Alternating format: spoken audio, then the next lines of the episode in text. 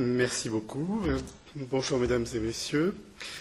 Donc, euh, bien comme cela vous a été présenté, je vais vous parler de cette thématique. Euh, bien que je ne sois ni euh, sismologue, ni spécialiste de tsunami d'une certaine manière, mais il se trouve que pendant les 25 dernières années, euh, j'ai travaillé énormément avec des collègues français et japonais sur l'exploration des grandes fosses de subduction où se déroulent tous ces phénomènes. Et bien évidemment, cela a beaucoup orienté euh, nos recherches, les miennes en particulier.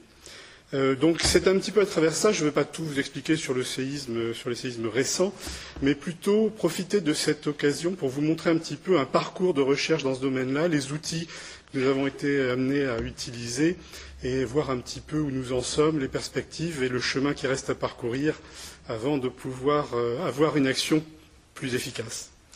Donc euh, j'avais hésité, alors vous m'excuserez aussi pour la qualité, euh, je pensais avoir un petit peu moins d'éclairage frontal, donc beaucoup de, diapositives sont un petit peu sombres. j'avais hésité, mais je vous ai quand même remontré cette séquence télévisée prise depuis un hélicoptère, hein, que vous avez certainement eu l'occasion de voir aux informations.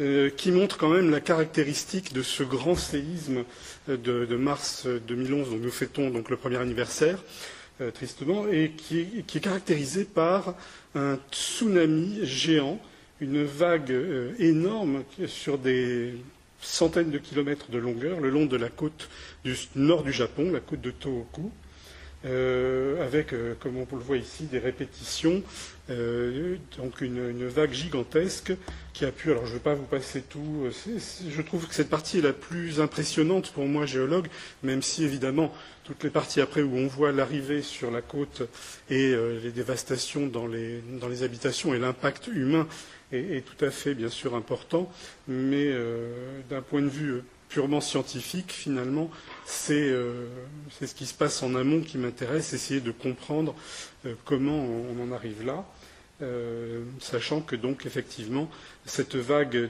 qui a pu culminer à des hauteurs, ce que je vais vous montrer par la suite, de l'ordre de 30 mètres à 40 mètres, comme on peut le voir ici sur cette représentation, le long de la côte du Japon Nord, euh, très largement au-dessus de ce qui était attendu, puisque, pour mémoire, la hauteur des, murs de protection anti-tsunami de la centrale de Fukushima, de Fukushima se représentaient et sont largement en deçà des vagues les plus importantes qui ont été rencontrées. Alors, euh, les tsunamis, c'est quelque chose qui, dans la culture japonaise, dans la, civilisation japonaise, est connu depuis longtemps. Et euh, il y a tout un cortège de légendes, euh, notamment celle-ci, euh, qui est la légende du Namazu. En fait, tous les tracas des Japonais viennent d'un poisson-chat, un silure géant, que le dieu Kashima, en temps normal, contient et empêche de bouger en lui collant une pierre assez lourde sur la tête. Mais de temps en temps, Kashima doit s'absenter et il confie la surveillance à son collègue, le dieu Yebisu, auquel euh, d'ailleurs une bière a donné son nom, qui est le dieu bon vivant et tout. Puis bon, on met un petit peu moins d'entrain, s'endort. Et à ce moment-là, le poisson-chat fait des siennes, remue, et c'est la cause de tous les tremblements, grandes vagues et incendies qui s'ensuivent. Voici une autre euh, iconographie. Alors c'était très fréquent et on trouvait beaucoup d'estampes au XIXe siècle à la suite de très grands séismes qui ont marqué les esprits, comme en 1854 à la capitale, euh, à Edo. Eh bien, on retrouve cette thématique très très fréquemment illustrée, avec ici un aspect un peu plus euh, consolatoire, puisqu'il y a le dieu Daikoku qui indemnise les victimes en leur donnant des sous. Bien que cette légende ait quand même euh, quelque chose d'assez amusant, c'est que les silures, poissons-chasse, sont parmi les animaux les plus sensibles à la proximité temporelle d'un séisme. Et euh, des, scientifiques ont étudié un petit peu leur comportement et se sont aperçus qu'ils avaient un certain pourcentage, pas plus de 30%, de succès à prédire qu'il allait se passer quelque chose en observant les comportements de ces silures. Alors, plus, euh, d'une façon plus moderne, vous connaissez bien sûr euh, la théorie de la tectonique des plaques, hein, qui postule que euh, la surface de notre planète est découpée en calottes polaires, en calottes sphériques et rigides qui bougent les unes par rapport aux autres. Et dans certains cas, ces blocs rigides sont en rapprochement, en convergence, et c'est de ces régions qui sont très courante autour du Pacifique que vient donc la naissance des tsunamis par des mouvements de rupture du sous-sol sous les océans, des failles qui font remonter un bloc et qui, en soulevant la masse d'eau, euh, créent une onde, une vague qui va se propager dans deux directions d'ailleurs, de part et d'autre, vers la côte, le tsunami local, et vers l'océan, le tsunami régional, comme on l'a très bien illustré à Sumatra. Et euh, cette onde qui est très souvent de faible euh, amplitude dans les masses profondes des océans, euh, quelques dizaines de centimètres à, un mètre, à quelques mètres, même pour des gros séismes, va rencontrer un phénomène spécial le long des côtes, c'est que la tranche d'eau va diminuer, on va se rapprocher de la terre ferme, et la période restant constante et la vitesse diminuant par freinage, eh bien, on va euh, voir une transformation des ondes qui vont avoir une longueur d'onde plus courte et par contre une amplitude pour conserver la même énergie très importante. Et ces vagues donc métriques vont pouvoir euh, devenir décamétriques, voire atteindre, comme dans l'exemple extrême euh, de l'an passé, la quarantaine de mètres. Alors, le terme tsunami lui-même signifie port vague si on reprend les deux caractères euh, chinois euh, utilisés par les Japonais, donc la vague qui détruit le port, et en fait, cette dénomination du XIXe siècle vient du fait qu'effectivement, les, pêcheurs rentraient sans s'être aperçus euh, qu'il y avait une vague, et ils rentrent au port, et, il n'y a quasiment plus de port, tout est détruit.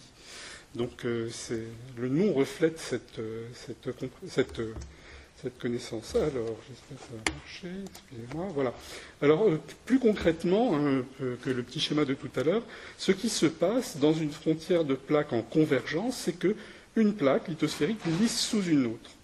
Et dans une partie dont on sera amené à reparler, qui est la zone où peuvent s'accumuler des contraintes, eh bien, les deux plaques sont comme collées et entraînées l'une par l'autre et de ce fait, une énergie élastique énorme s'accumule, qui sera relâchée d'un coup, et ce mouvement, qui a une forte composante vers l'océan et vers le haut, va donc être la source du mouvement de l'océan.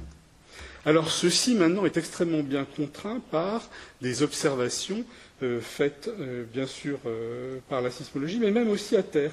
Les Japonais se sont dotés par exemple, d'un réseau de 1200 stations de GPS, des stations de positionnement permanentes sur leur territoire, qui leur permet de voir le Japon bouger en temps réel.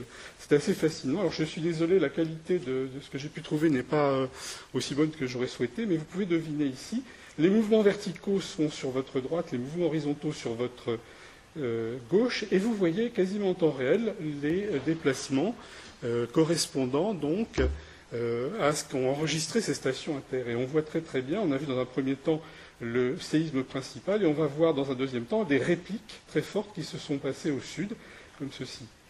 Donc vous avez ici finalement la confirmation de ce modèle théorique que je vous ai montré précédemment. De nombreuses données nous permettent effectivement d'affirmer et même d'affiner un petit peu euh, la géométrie de ces mouvements et de ces déformations. Alors, euh, encore une fois, euh, c'est une représentation que l'on donne parfois en coupe de ces zones de subduction. On a des outils pour visualiser, je ne détaillerai pas ici, l'existence de plaques lithosphériques qui s'enfoncent. On y voit de nombreux petits points qui symbolisent autant de tremblements de terre et de séismes qui existent, mais parmi tous cet ensemble extrêmement important de séismes, eh il y en a seulement une petite partie qui va donner lieu, en fait, à, euh, un comportement euh, qui peut significativement faire bouger l'océan, donc avoir un comportement euh, générateur de tsunami. Alors, cette, donc, le modèle, il est simple, hein, c'est le modèle classique qu'on vous montre souvent pour la faille de San Andreas, très typique en Californie, vu par-dessus, hein, un séisme. Les plaques de part et d'autre bougent, vous avez accumulation d'énergie élastique, et puis, quand on atteint un seuil de rupture, eh il y a glissement, eh bien, vous pouvez voir la même chose ici en mettant votre euh, schéma en coupe, et c'est exactement ce que j'ai essayé d'illustrer ici. Alors, la différence quand on le met en coupe, c'est qu'il y a une notion de profondeur, et la région qui va produire cette déformation, il ne pourra la produire que si on peut accumuler de l'énergie élastique. Et cela se fait au minimum à certaines profondeurs, de l'ordre de la dizaine de kilomètres, et cela se termine aussi vers plusieurs dizaines de kilomètres, en général autour d'une cinquantaine, 40 à 60 kilomètres, là où la plaque supérieure devient trop chaude pour supporter d'accumuler de l'énergie élastique et va se déformer beaucoup plus mollement. Donc c'est toute une zone que l'on appelle la zone sismogène, qui est devenue maintenant un objet d'étude parce que c'est le lieu des très grands séismes, euh, et notamment des grands séismes générateurs de tsunamis. Alors, si on s'intéresse un petit peu à la globalité, hein, si on regarde un petit peu ça sur le globe en termes d'énergie et puis d'impact humain, eh bien, on va voir que finalement, les choses ne sont pas toujours aussi intuitives qu'on pourrait le, penser. Alors, déjà, il faut que vous vous rendiez compte que la fameuse magnitude dont on entend parler, qui est une mesure un peu de l'énergie dissipée par les séismes, euh, je ne vais pas rentrer non plus dans le, détail technique, hein, mais ça se fait à partir des enregistrements dans les stations sismologiques, eh cette magnitude, c'est une mesure logarithmique de l'énergie dissipée par le séisme. Et il y a un lien entre le nombre de séismes et la magnitude des séismes. C'est-à-dire que ça, on s'y attend un petit peu, mais il y a un lien qui est, assez, qui est une loi, la loi de Gutenberg et Richter, euh, qui lie de façon logarithmique les deux. Mais en gros, ça veut dire que bah, pour une période donnée, si vous avez euh, un certain nombre de séismes de magnitude importante, vous pourrez prédire le nombre de séismes plus petits, et ce nombre augmente évidemment euh, énormément. Mais si on remet ça en termes d'énergie, bien sûr, ben, vous voyez que si je parle en termes d'énergie dissipée, sur un siècle, eh bien, trois séismes de magnitude importante, ça s'arrête avant le séisme du Japon, trois séismes ont capitalisé à eux trois l'essentiel, de la moitié de l'énergie dissipée sur le globe par euh, travail sismique. C'est assez colossal. Hein. Ça explique donc l'importance. Et si j'y ajoute une vingtaine d'autres séismes de magnitude supérieure à 8, on arrive presque aux trois quarts de l'énergie. Alors, là, il n'est pas question de détailler euh, ce, tableau. Je me suis amusé à faire un petit tableau euh, sur le siècle passé, euh, en essayant de regarder donc les séismes de magnitude supérieure à 8. Alors, j'ai un petit peu triché, je vous l'expliquerai après. J'en ai mis un, deux qui sont plus petits. Mais si vous regardez donc l'essentiel, eh bien, j'ai mis, mis, en rouge et donc surligné en jaune ceux qui sont liés euh, au mécanisme de subduction dont je vous ai parlé, avec des tsunamis associés. Et on voit qu'effectivement, c'est l'essentiel des très gros séismes qui ont euh, une, influence sur le globe. Alors, par contre, et on va y revenir juste après, eh bien, euh, le séisme, bien que ce soit un peu controversé sur le chiffre, mais qui, tout le monde s'accorde à le dire, a causé le plus de morts dans le siècle passé, est un séisme en Chine qui n'est pas dans cette catégorie-là, qui est au-dessous de cette barrière de la magnitude 8. Voilà. Et vous retrouvez bien sûr euh, le séisme de Sumatra. Euh, alors je euh, voilà. Et le séisme du Kanto. Et aussi dramatique qu'ait pu paraître le séisme du Japon de l'an passé, vous voyez qu'en termes de, morts, eh bien finalement, avec en gros 20 000 morts si on compte les disparus, eh bien nous sommes dans un ordre de grandeur très inférieur à d'autres séismes célèbres du XXe siècle. Alors, voyez, si je remets ceci maintenant en, essayant de regarder quels sont les séismes euh, qui ont eu le plus d'impact sur l'humanité, au sens où, alors c'est peut-être un petit peu réducteur, mais au sens du nombre de, décès liés au, tremblement de terre. Et là, j'ai mis une coupure à 100 000 morts. Et eh bien là, on s'aperçoit que finalement, dans ce club des, des, grands séismes tueurs, eh bien, il y a beaucoup moins de séismes euh, liés euh, à la subduction et au tsunami. Néanmoins, malgré tout, on retrouve dans, ce club euh, fermé des, plus gros séismes quand même deux séismes importants, celui de Sumatra de 2004 et celui du Kanto, le grand séisme de Tokyo de 1923. Alors déjà, à ce sujet-là, donc, il y a tout un aspect que moi je ne développerai pas, mais qui est extrêmement important, c'est que quand on parle de risque sismique, il y a bien sûr l'aléa sismique, il y a le phénomène lui-même, mais il y a aussi bien sûr la vulnérabilité des populations. Et il est évident qu'un séisme euh, qui se place dans un continent avec une magnitude plus modérée que ces séismes gigantesques, mais qui passe à proximité d'une zone extrêmement peuplée, et particulièrement si les conditions de construction ne sont pas excellentes, va avoir un impact euh, humain bien plus destructeur. Donc, euh, bien que, si vous voulez, ça paraisse un peu réducteur d'avoir focalisé l'étude sur ces grands séismes parce qu'ils sont très énergétiques, euh, évidemment, ça ne résoudra pas tous les problèmes, même si on arrive à, résoudre ceci. Néanmoins, néanmoins si on prend par exemple le séisme de, l'an passé, du 11, mars 2011, eh bien, il s'est produit sur des côtes du Japon qui ne sont pas parmi les plus peuplées. Et donc, il faudrait imaginer ce que pourrait être un séisme équivalent sur des régions avec des mégalopoles, comme par exemple Osaka, Nagoya, Shizuoka et Tokyo. Voilà. Alors, séisme et tsunami, la relation qualitative, je dirais, bien, elle est assez évidente et on l'a revu un petit peu ensemble. Euh, d'un point de vue quantitatif, les choses sont plus complexes. Et vous voyez que si on essaye de reporter, alors ici une échelle, alors les échelles d'intensité c'est un peu complexe avec les tsunamis, il en existe plusieurs. Euh, euh, il ne faut pas s'affoler, hein, les, négatifs c'est souvent lié au fait qu'on travaille avec des logarithmes, donc bon, ça peut arriver. Voilà, donc euh, dans les échelles d'intensité, ben, on voit qu'il y a une tendance générale. Plus le séisme a une magnitude forte, plus les tsunamis sont importants. Néanmoins, vous voyez qu'il y a une variation euh, tout à fait importante. Alors, actuellement, on n'est pas au stade où on sait très très bien quantifier ceci, mais je vous montrerai qu'après, avec ce qu'on a appris et puis ce qui est en train de se faire actuellement, on évolue justement vers euh, essayer de mieux comprendre cette différence et le potentiel de, genèse de tsunami des différents séismes. Alors, un autre aspect des tsunamis, je vous l'avais dit, c'est que la vague se sépare en deux parties, une qui frappe les côtes très rapidement, et une qui, au contraire, va voyager dans les océans à des vitesses tout à fait importantes, puisque ça peut aller de 600 à 800 km par heure, euh, et, qui, en général, ont assez peu de pertes d'énergie euh, par friction. Par contre, elles ont une certaine perte d'énergie par euh, augmentation de leur, euh, circonférence. Hein.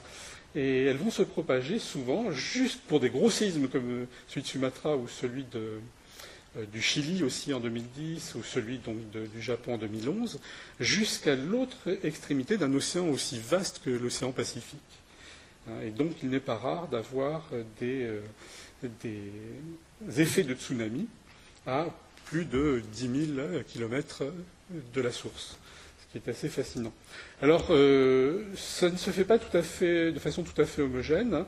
Il y a une directionnalité, comme on peut le voir ici. C'est une autre représentation euh, plus fixe. C'est un peu le maximum atteint par les déplacements de l'eau dans le parcours. Et vous voyez ici, pour le cas du Japon, une échelle qui va de 0 à...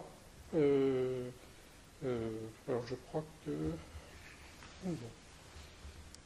ça va jusqu'à euh, quelque chose comme euh, un centimètre, un mètre, oui, quelques, quelques mètres. Hein. Voilà.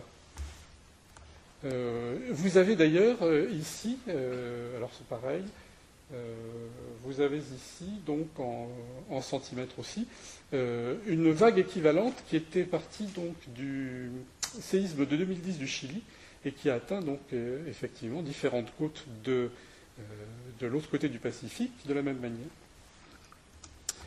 Alors ces séismes sont euh, évidemment euh, une menace pour les, pour les autres continents lointains de l'autre côté des océans, moins dans le Pacifique dans la mesure où il y a quand même un grand déplacement, une, petite perte d'énergie quand même. ça l'a été pour Sumatra, où évidemment les, les, côtes en face étaient relativement proches, comme au Sri Lanka ou, ou dans certaines îles, et euh, où les effets ont été très dévastateurs. Néanmoins, euh, pour euh, le plus gros séisme du siècle passé, de magnitude 9,5, le séisme de Valdivia au Chili en 1960, eh bien, les vagues ont atteint 15 mètres en atteignant Hawaï, par l'effet de remonter le long de l'île d'Hawaï, et 5 mètres au Japon. Et voici des photos d'époque qui montrent donc l'invasion de villes côtières par ce tsunami distant de plus de 10 000 kilomètres. Alors bon, vu le temps d'arrivée qui se compte en dizaines d'heures, les systèmes de prévention sont de plus en plus efficaces pour permettre aux gens de se préparer pour la partie lointaine. Alors pour la recherche, ça a aussi un intérêt, euh, si j'ose dire, c'est que ces séismes lointains déposent, comme dans les séismes proches, des, euh, sables euh, qu'ils entraînent sur leur passage et signent leur passage par des dépôts qui sont enregistrés dans les couches sédimentaires. Alors voici un exemple pour le Chili, hein, pour le séisme de 1960. Voici un, autre exemple dont je vais reparler un tout petit peu, l'exemple des cascades euh, au large des États-Unis. Voici un autre exemple, c'est l'enregistrement euh, cyclique de sable de tsunami en Thaïlande, donc euh, avec des séismes correspondant probablement à des séismes historiques très anciens, de type de celui de Sumatra qui a été connu en 2004. Alors l'exemple que je prendrai, qui est tout à fait fascinant hein, pour moi, c'est que moi, quand j'étais étudiant, on me disait, ben voilà, au large des États-Unis, au nord, dans l'Oregon, il y a une subduction, mais ça se passe tranquillement, ça doit glisser sans accumuler, sans faire de séisme, parce qu'il n'y a jamais eu de séisme. Le problème, c'est que ce n'est pas habité depuis très longtemps, quand même. en tout cas, par des gens qui laissent des archives écrites importantes. Et puis, euh, des Japonais ont fait une étude assez systématique des sables de tsunami qu'ils enregistraient, et puis ils se sont aperçus qu'il y avait un tsunami en 1700 pour lequel il n'y avait aucune source euh, proche qui expliquerait cela. Et ils ont commencé à dire, bah, écoutez, regardez de l'autre côté de l'océan, est-ce que chez vous, il n'y aurait pas quelque chose? Les Américains et les Canadiens ont dit, bon, on ne connaît rien, mais ils ont été voir, et ils ont fait des tranchées dans les zones côtières, les marais côtiers, et ils se sont aperçus qu'ils avaient des sables de tsunami énormes, et qu'ils avaient probablement des séismes de magnitude supérieure à 9 tous les 500 ans. Mais bon, 500 ans, c'est plus que l'archive euh, historique dans la région. Alors ça fait euh, donc cette région qui est maintenant à haut risque, non seulement à cause des volcans comme le mont Sainte-Hélène, mais aussi donc à cause de la potentialité d'avoir des séismes de magnitude 9 et des tsunamis géants associés, euh, tout à fait probablement. Alors pourquoi étudier le Japon euh, plus qu'une autre région Eh bien probablement parce que justement c'est une nation très ancienne et qui a une tradition d'archivage des événements extrêmement puissante, avec des scribes qui ont toujours euh, euh, cherché à, conserver l'histoire euh, locale. Et donc ça, c'est extrêmement important. Et puis aussi parce que c'est une des régions au monde les plus exposées, avec trois zones de subduction qui se télescopent autour d'une même île. Alors, en fait, cette région, j'ai eu la chance d'y travailler depuis que j'ai fini ma thèse en 1984 et mon directeur de thèse à cette époque, le professeur Xavier Lepichon, un des pères de la tectonique des plaques, m'a dit bah, écoute, je vais lancer un grand projet avec les Japonais sur la subduction, est-ce que tu veux venir? Oui, oui, oui, bien sûr. Donc euh, je me suis retrouvé euh, euh, jeune postdoc dans un groupe éminent de chercheurs qui allaient travailler au Japon avec des, collègues japonais. Nous avons été accueillis à bras ouverts. Et aussi, il y a un phénomène extrêmement intéressant dans cette région, c'est que d'une part, il y a donc comme je vous l'avais dit, plusieurs subductions qui se télescopent les unes les autres, avec des situations différentes que l'on pouvait comparer, un historique important, un peuple qui a une capacité technologique et scientifique énorme, mais quand nous sommes arrivés en 1984, eh bien, aussi surprenant que ça puisse paraître de nos jours, nous étions des leaders en matière d'océanographie d'un point de vue technologique. Et notamment, pour étudier ces grands fonds, quand nous sommes arrivés en 1984-1985, eh bien, il n'y avait encore aucune carte du fond des océans détaillée à l'échelle où on peut faire des cartes d'état-major comme maintenant. Et donc, nous avons apporté un bateau qui n'avait pas son équivalent chez les Japonais à l'époque, le Jean Charcot, qui était équipé d'un sonar, euh, d'un sondeur pardon, multifaisceau et de sismique qui nous permettait d'avoir une vision tridimensionnelle des fonds et de produire les premières cartes. Alors, le principe est illustré ici sur un exemple plus moderne. Sous le bateau, eh bien, on envoie des ondes en éventail de part et d'autre du bateau qui vont revenir vers le bateau et nous donner finalement une description d'une bande de sous-sol en profondeur euh, comme ceci, et en juxtaposant les bandes en avançant avec le bateau, eh bien, on obtient des bouts de cartes, des bandes, et en juxtaposant ces bandes et ces bouts de cartes, on obtient des cartes de la qualité de cartes d'état-major au 100 millième, par exemple, enfin, des cartes routières au 100 millième, euh, telles que vous pouvez les avoir à l'IGN. Et donc, nous avions pu faire des cartes ou des représentations un peu plus sophistiquées, comme ceci, en, vue euh, tridimensionnelle, type bloc diagramme, avec la fosse de subduction, et puis donc la remontée vers le, continent sous forme d'une pente extrêmement irrégulière, avec des rides et puis euh, des creux. Donc, nous avons cherché à interpréter. Euh, voilà. Et donc nous avons établi des cartes, véritables cartes géologiques grâce à ces outils, même avant d'aller voir au fond ce qui se passait. Alors euh, ces cartes, bien sûr, je vous le disais, elles nécessitent une vision à travers, et là nous avions d'autres outils qui sont maintenant très courants, euh, la sismique notamment, qui nous a permis de faire de magnifiques images du sous-sol, dans lequel, comme vous pouvez le voir ici, on peut deviner des couches de roches qui s'empilent les unes sur les autres, sédimentaires, recoupées par des failles. Et ici on voit bien une faille qui fait remonter ce bloc-ci, donc une faille en raccourcissement, hein, est très typique de ce qu'on pourrait attendre pour ce que je vous avais dit tout à l'heure. Voilà. Alors donc euh, le lien, eh il est très connu des gens de notre laboratoire. Alors pour euh, les étudiants qui sont là, j'en profite pour le remontrer. le lien entre les failles et les plis par le mouvement des couches comme ceci que l'on peut très facilement modéliser d'un point de vue euh, géométrique et numérique, mais aussi d'un point de vue finalement analogique. On peut essayer de reproduire les processus physiques en laboratoire. Alors, voilà, ici, euh, un exemple où on a mimé les couches sédimentaires par des couches de sable dans un bac que l'on pousse à l'arrière.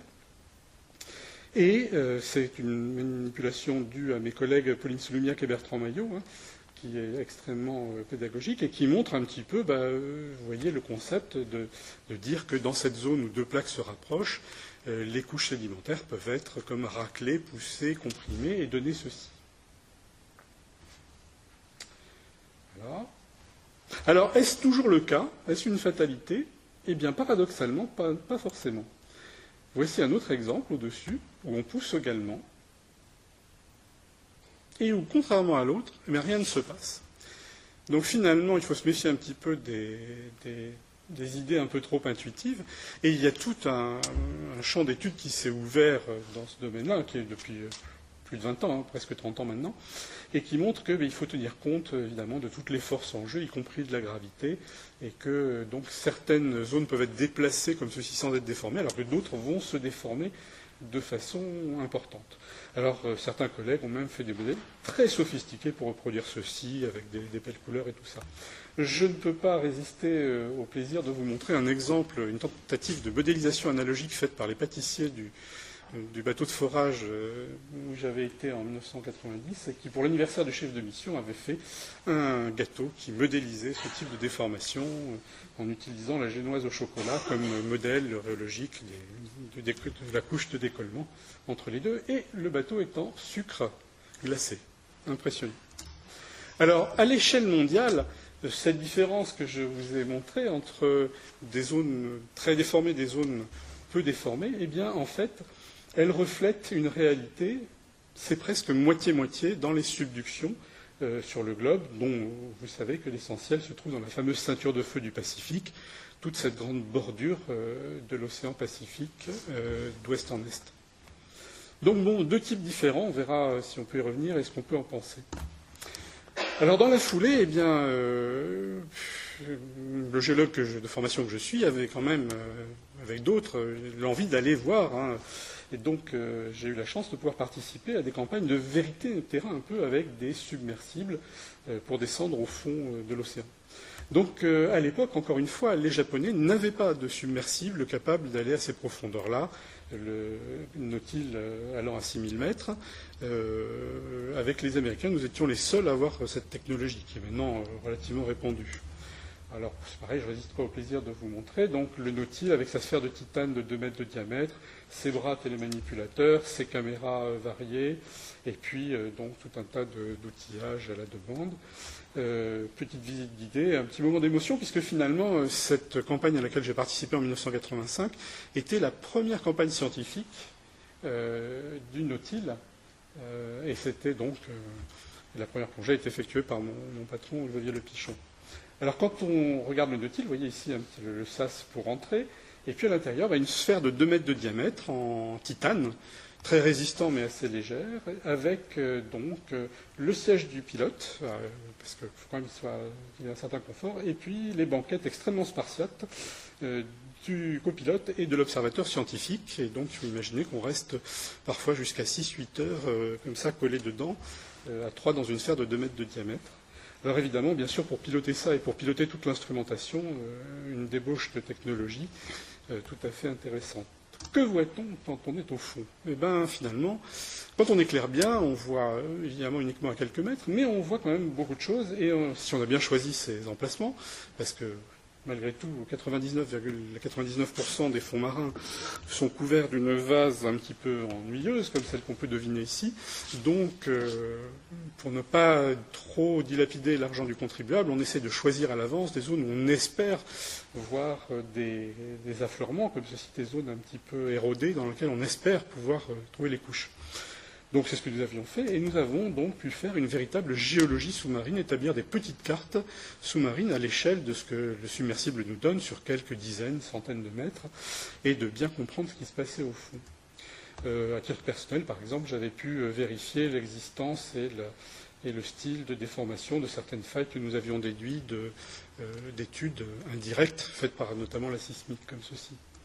La plus grande surprise que nous avons eue en 1985, c'est de, de, de, découvrir, alors en fait nous étions les seconds un an après euh, des collègues euh, américains euh, sur une autre zone de subduction, justement celle des cascades, nous avons découvert aussi des oasis de vie. Donc des zones où, contrairement à l'essentiel des fonds marins qui sont presque dépourvus de vie, eh bien, il y avait des concentrations d'organismes vivants parfois de l'ordre de plusieurs milliers d'individus par mètre carré. Très surprenant parce qu'il faut une source d'énergie. Là, nous sommes beaucoup trop profonds, vers 4000 mètres, pour avoir la photosynthèse, pas de lumière. Il fallait donc d'autres sources de vie. Alors là, ben, ça a été le début d'un grand champ d'études euh, qui a permis, alors euh, au début, les, prélèvements ont été un petit peu euh, Alors évidemment, ça a amené à travailler avec des biologistes, des chimistes, avec des gens d'un petit peu toutes les disciplines. Et donc on a pu étudier les, animaux qui vivaient dedans, notamment ces euh, bivalves, ces mollusques qu'on appelle communément les clames, hein, qui sont des calyptogénas, dans lesquels eh bien, il y a des bactéries qui vivent en symbiose avec euh, ces animaux et qui sont capables de transformer les réactions chimiques euh, dans le sédiment pour euh, être le premier maillon de la chaîne du vivant. Alors bon, ça a pris pas mal de temps, mais au bout de quelques années, on a pu avoir des modèles cohérents d'échanges chimiques et comprendre que finalement, eh ces oasis de vie traduisaient l'arrivée d'eau chargée en méthane, en CH4, qui euh, était lessivée le long des sédiments et remontée à la surface. Alors évidemment, on a essayé de de, de, regarder ceci de près, on a vu qu'effectivement, on pouvait même tracer les endroits où ça passait, puisque le fluide colmatait, cimentait euh, la zone de passage, et donc faisait, vous voyez, comme des espèces de cheminées sur son passage, et puis signait aussi par des anomalies de température les endroits où ça sortait, et où, les, où ces sorties de fluide alimentaient donc les, colonies biologiques. D'où l'idée que finalement, euh, nous avions à l'époque, euh, vers la fin de cette phase-là, fin des années 80, début des années 90, que, au fond, nous avions peut-être un outil, ah, excusez-moi, un outil pour euh, avoir quelque chose qui serait modulé par les pressions, les forces et les contraintes dans la partie qui fabrique les tremblements de terre.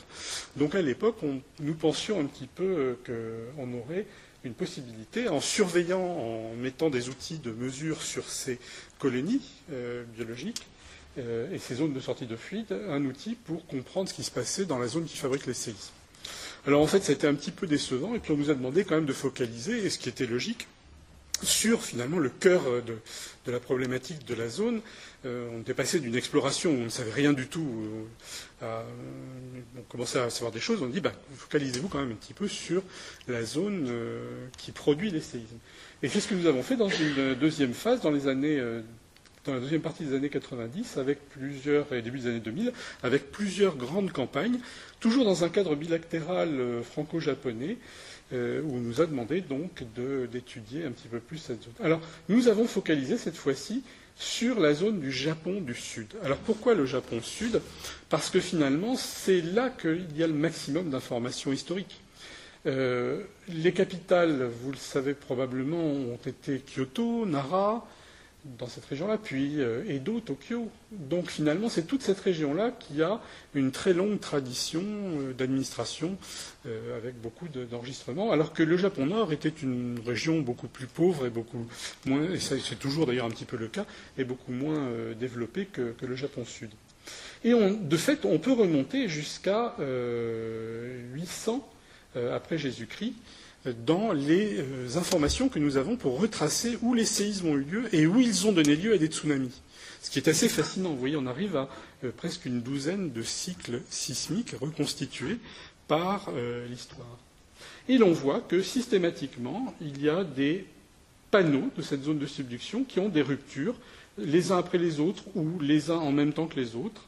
Euh, on voit deux exemples où, on a l'impression que la rupture s'est faite euh, en même temps, comme ceci.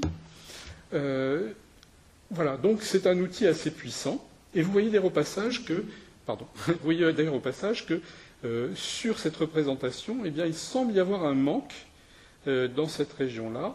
Et euh, c'est ce qui vous expliquera que euh, nous avons beaucoup focalisé notre attention sur une région qui nous paraissait dépourvue de euh, grands séismes pendant, le dernier cycle du XXe siècle, c'est-à-dire 1944-1946. Voilà, donc ça c'est la, sismicité de la région. Euh, je ne commenterai pas hein, euh, ces, petites représentations en forme de ballon. Elles nous parlent, nous, euh, géologues géophysiciens, en nous disant un peu comment ça fonctionne. Mais ce qui est important là, c'est de voir qu'elles correspondent à différents panneaux qui ont eu des ruptures, des séismes historiques qui ont beaucoup marqué le séisme de 44 Tonankai, 46 Nankaido, même s'il y a eu peu de décès, quelques milliers seulement.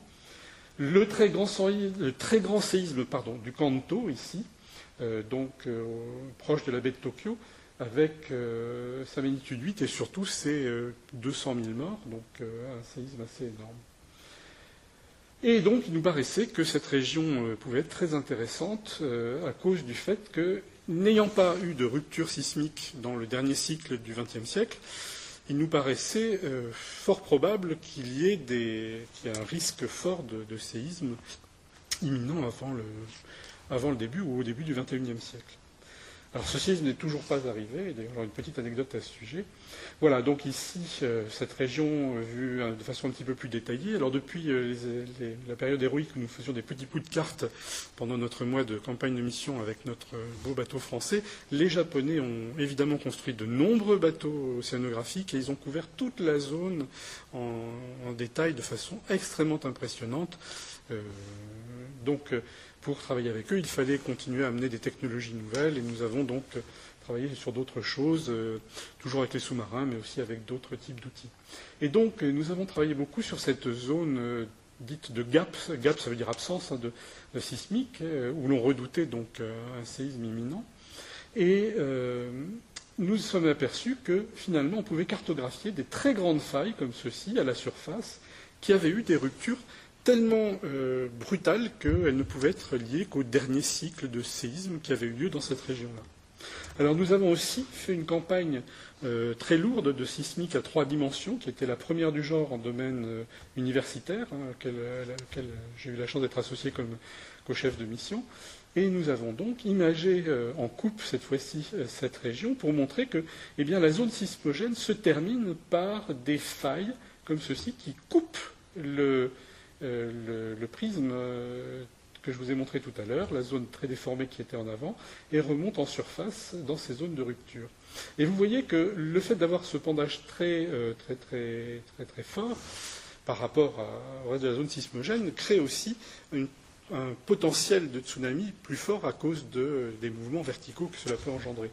Donc nous avions quelques éléments pour, pour donc alerter un petit peu sur le risque tsunamigénique de euh, cette région en, partant donc de ces failles.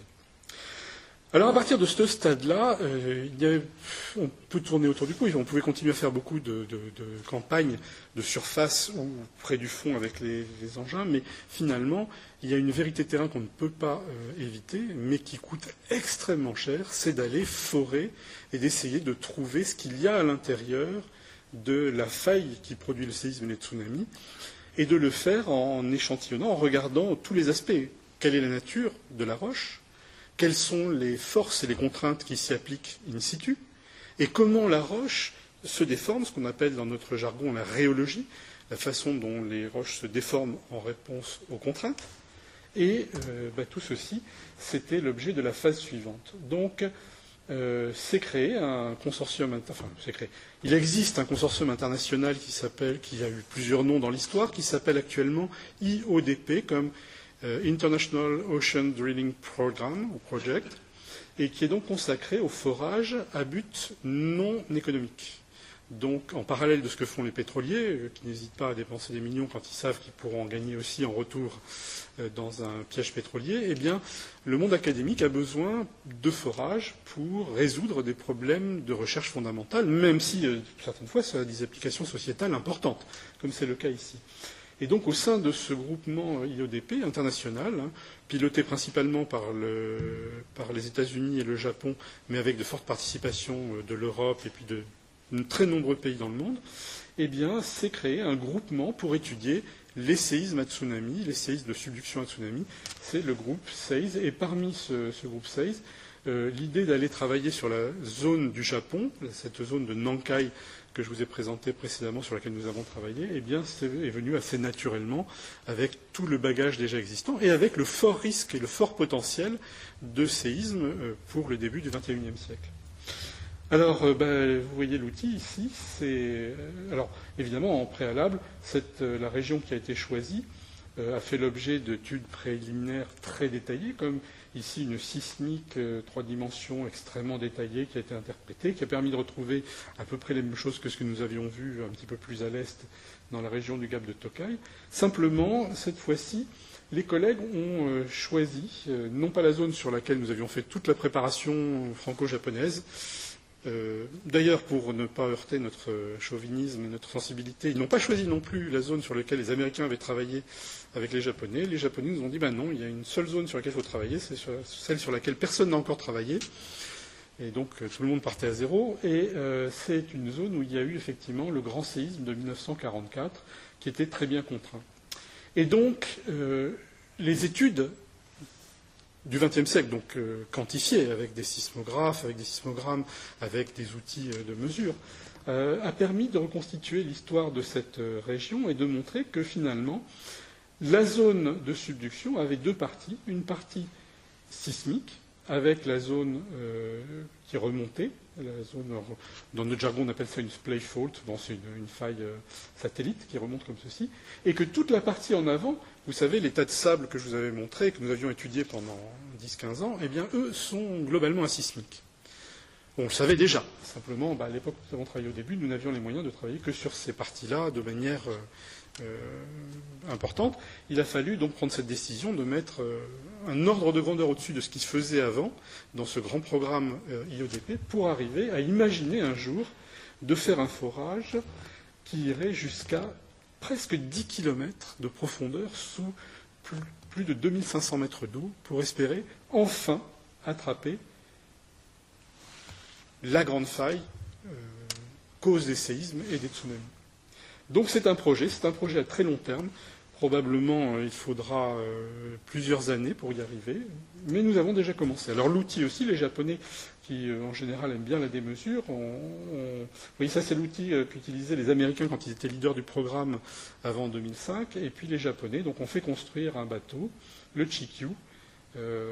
Pour l'anecdote, avant qu'il ait son nom définitif, quand il était prototype, les Japonais l'appelaient le Godzilla Maru, vous savez, comme ce dinosaure géant des, des films d'épouvante japonais. Euh, 200 mètres, 210 mètres de longueur, un, un de plus de 100 mètres euh, 150 personnes à bord. Euh, voilà. J'étais chef de mission sur la première euh, campagne de carottage euh, avec ce, bateau et voyez ici à peine la moitié des gens embarqués, des équipes bien sûr euh, de marins, euh, des équipes euh, techniques très nombreuses avec le forage et puis une équipe scientifique d'une trentaine, quarantaine de personnes. Et euh, ça a été difficile, hein, on essuyait les plâtres, donc vous voyez, ça c'était le, dessin qui a finalement été retenu pour les t-shirts, c'est le logo officiel de la campagne, les t-shirts.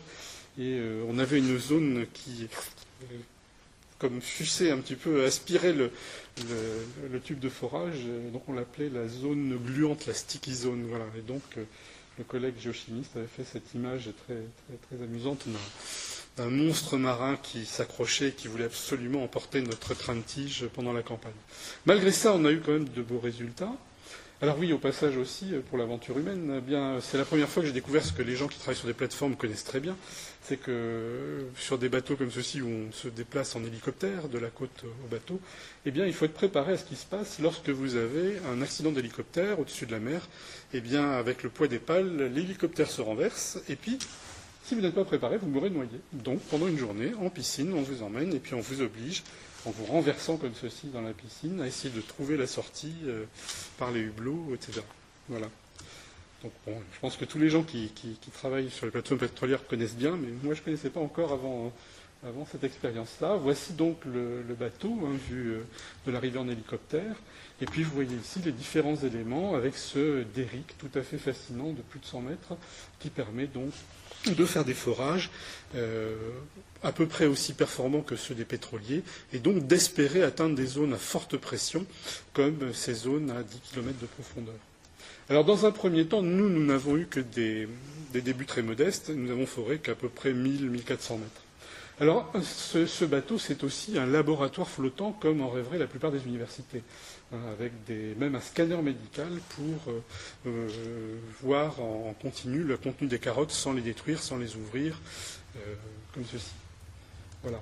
Donc euh, des laboratoires de géochimie comme en rêve aussi la plupart des, avec des, outils de mesure extraordinaires. Comme en rêverait beaucoup d'universités, je vous le disais déjà. Alors, euh, le programme ne se borne pas à faire un seul forage, il faut comprendre toute la région. Et donc, nous avons commencé, euh, pour ma part, j'ai fait les, les, forages C01 et C02, qui étaient donc des petits forages d'un kilomètre.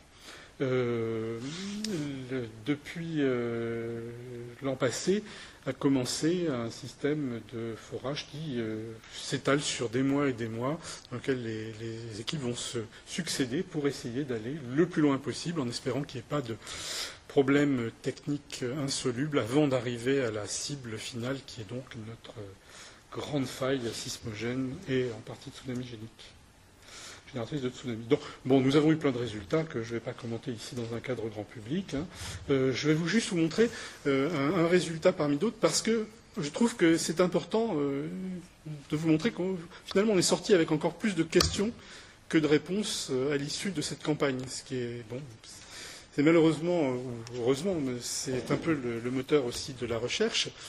Et puis, ben, ça peut paraître décevant aux contribuables qui a mis de l'argent. Hein. Quand j'en parle avec mes collègues japonais, ben, ils disent ouais, mais bon, ça fait beaucoup de millions que le Japon paye pour tout ça. Ce serait bien que vous ayez des résultats un peu solides.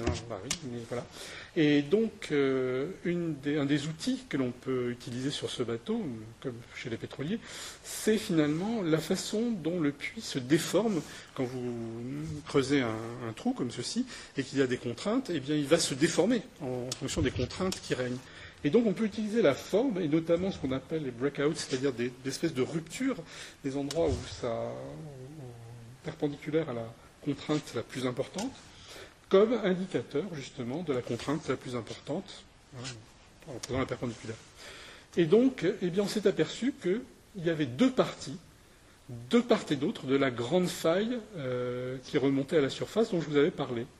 Les contraintes dans le prisme diasismique sont tout à fait classiques, c'est de la compression dans le sens où les deux plaques se rapprochent. Eh bien, quand on est en arrière, au-dessus donc des grandes failles qui jouent avec les séismes, eh bien, on trouve l'inverse, on trouve une euh, compression dans cette autre direction.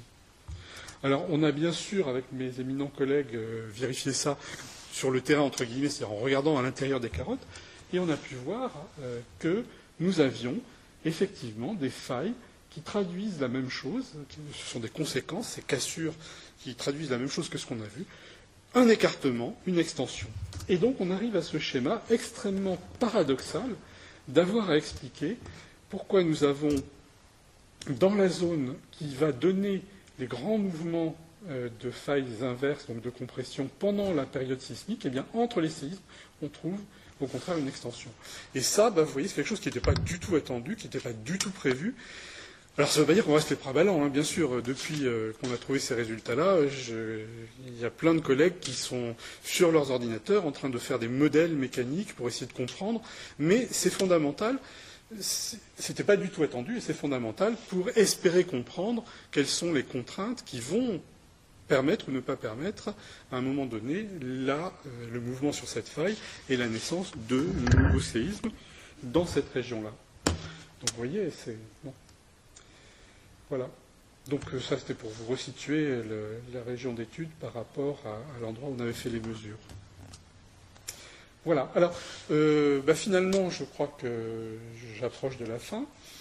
Et euh, je voulais revenir. Euh, alors, je ne sais pas si. Ah ben non, excusez-moi. Ça se déclenchait tout seul, mais au début, c'est pas très. Voilà. je reviens donc sur la zone du Japon Nord. Et finalement, on peut se poser la question, mais pourquoi est-ce qu'il y a eu un tsunami aussi fort sur cette région-là? Excusez-moi, je reviens un tout petit peu en arrière. Euh, je, vous l'avais un petit peu dit, mais j'insiste un petit peu. Donc maintenant, dans l'imagerie, si vous voulez, que l'on a de ces régions avec les, prismes d'accrétion comme ceci, l'espèce de tas de sable, les sédiments qui sont raccourcis, eh bien, c'est que finalement, dans le cycle sismique, eh bien, cette région avec un redressement par faille, et aussi parce que les sédiments ici sont un petit peu plus mous et donc ont une tendance à se déformer de façon différente, eh bien, on a des mouvements qui sont plus redressés et plus lents, et qui sont donc extrêmement propices à fabriquer des tsunamis.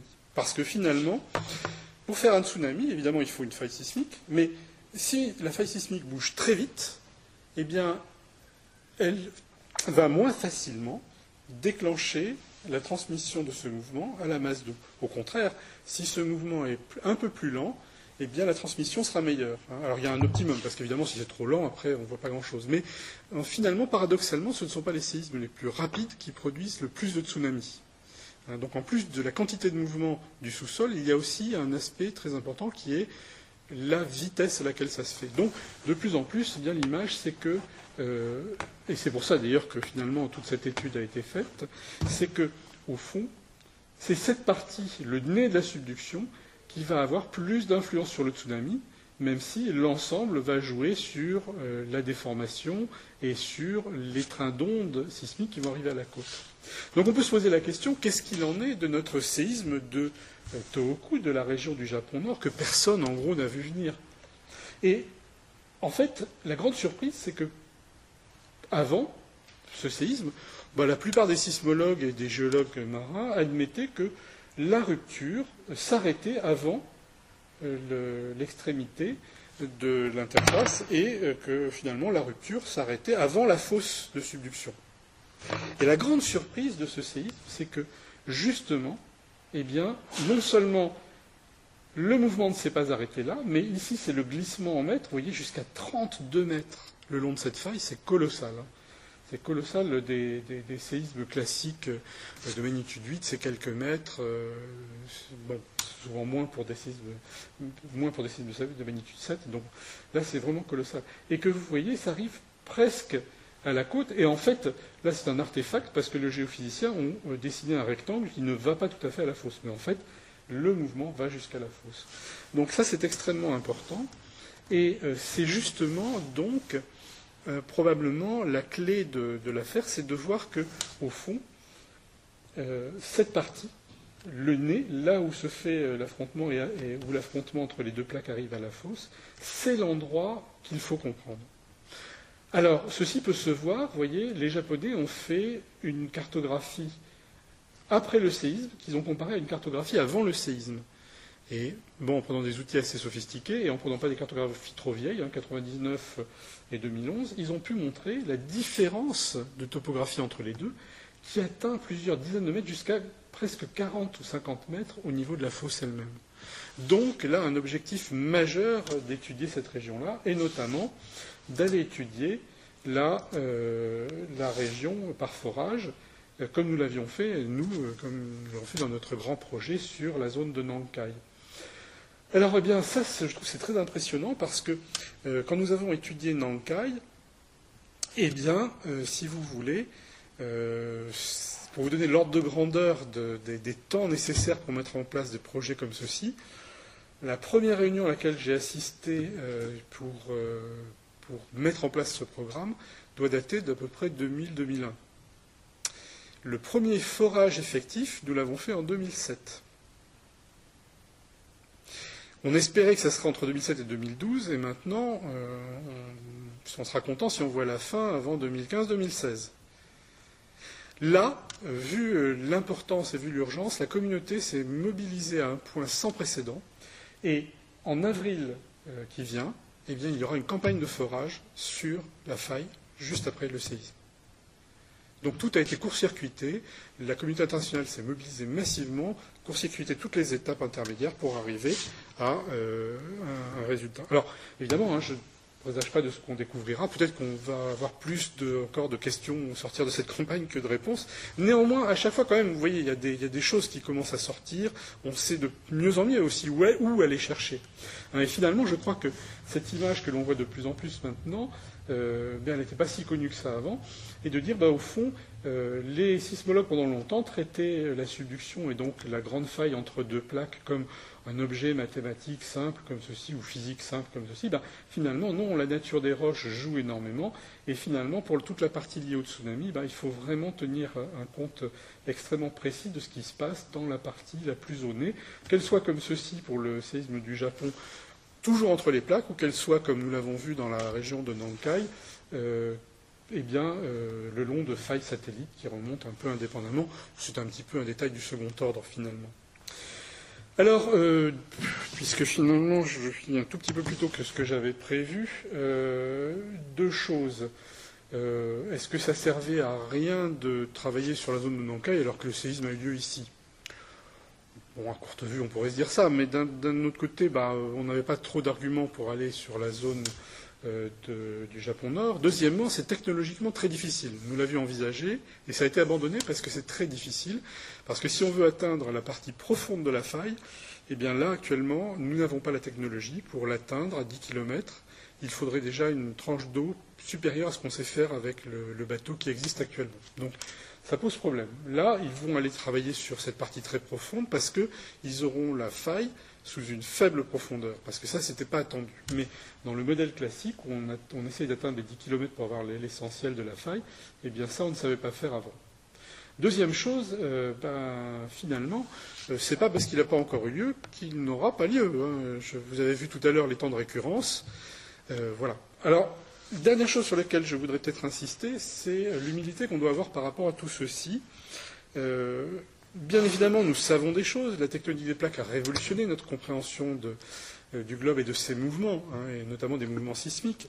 Euh, bien évidemment, toute cette étude qui a mobilisé des communautés importantes et des millions de dollars et d'euros et de yens nous a apporté des choses. Notre compréhension a énormément évolué. Euh, même si ce sont des détails par rapport à ce, qui pourrait être vos préoccupations, de dire, au fond, oui, mais est-ce qu'on peut prédire un séisme? Est-ce qu'on peut être tranquille? Bon, on en est encore très très loin. Et euh, si on prend par exemple les temps de récurrence des séismes sur cette région de Nankai, la moyenne est de 175 ans, plus ou moins 90. Ce qui, à l'échelle humaine, n'est pas une prédiction extrêmement satisfaisante, encore moins pour euh, l'assurance et les risques. Voilà. Euh, dernière chose, je, voulais aussi dire que euh, nous, scientifiques, nous avons un rôle de prévention, mais qu'il faut prendre de façon extrêmement prudente aussi. Je vous avais dit que j'avais une petite anecdote, c'est le moment de la ressortir pour terminer. Euh, donc, je vous ai dit que je travaillais sur cette région depuis les années 80, 84-85, et donc dans cette période-là, j'avais eu l'occasion de, chez des amis japonais dans cette région, et euh, les jeunes travaillaient à la mairie euh, d'une ville sur côtière, de quelques dizaines de milliers d'habitants hein, quand même, et donc j'avais été invité par le maire, j'étais impressionné, jeune chercheur postdoc français, il m'avait invité avec la cérémonie du thé qu'il avait faite lui-même et tout, et puis pendant une heure il m'a interrogé sur euh, les problèmes de de risques sismiques sur cette région, qui sont très forts. Hein. C'est encore la région du Gap de Tokai dont je vous ai parlé. Pas de, probablement pas de, gros séismes depuis 1854, donc euh, même avec un temps de récurrence de 90 ans, qui est le plus court qu'on a, je crois qu'on ait enregistré, eh bien, euh, bon, vous voyez, ça pose problème. 1944, hein. ça voudrait dire, euh, bon, 1854, pardon, donc ça veut dire que ça pouvait être imminent. Et donc, à l'époque, il était euh, extrêmement soucieux, et mes amis me disaient qu'il dépensait beaucoup d'argent pour la prévention dans sa municipalité. Il y avait beaucoup d'informations à la population, d'exercices dans les écoles, partout. Et puis, bon, on a continué à travailler, toujours pas de séisme, et 20 ans plus tard, je suis retourné, euh, j'en ai reparlé avec mes amis, Et j'aurais demandé, ben alors qu'est-ce qui se passe? Ils m'ont dit, oh là comme il n'a rien vu venir, il était toujours maire, ben, il met tout l'argent dans l'équipe de football du coin. Voilà. Bon, donc euh, notre rôle aussi est de faire attention, parce que quand on crie au loup, euh, et bon, pas avec les bonnes constantes de temps, on peut aussi finalement aboutir, aboutir à un résultat inverse de ce qui était souhaité, une démotivation.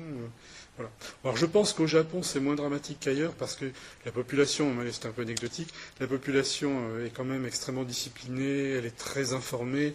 La télévision nationale a aussi un rôle et je pense que par exemple un grand site comme celui de, de Toku a été une piqûre de rappel même pour les gens du coin parce que je veux dire, euh, ils savent quand même que c'est inéluctable un jour ou l'autre. Euh, si c'est pas eux, ce sera leurs enfants, mais ils savent que, ce genre de, tremblement de terre va arriver.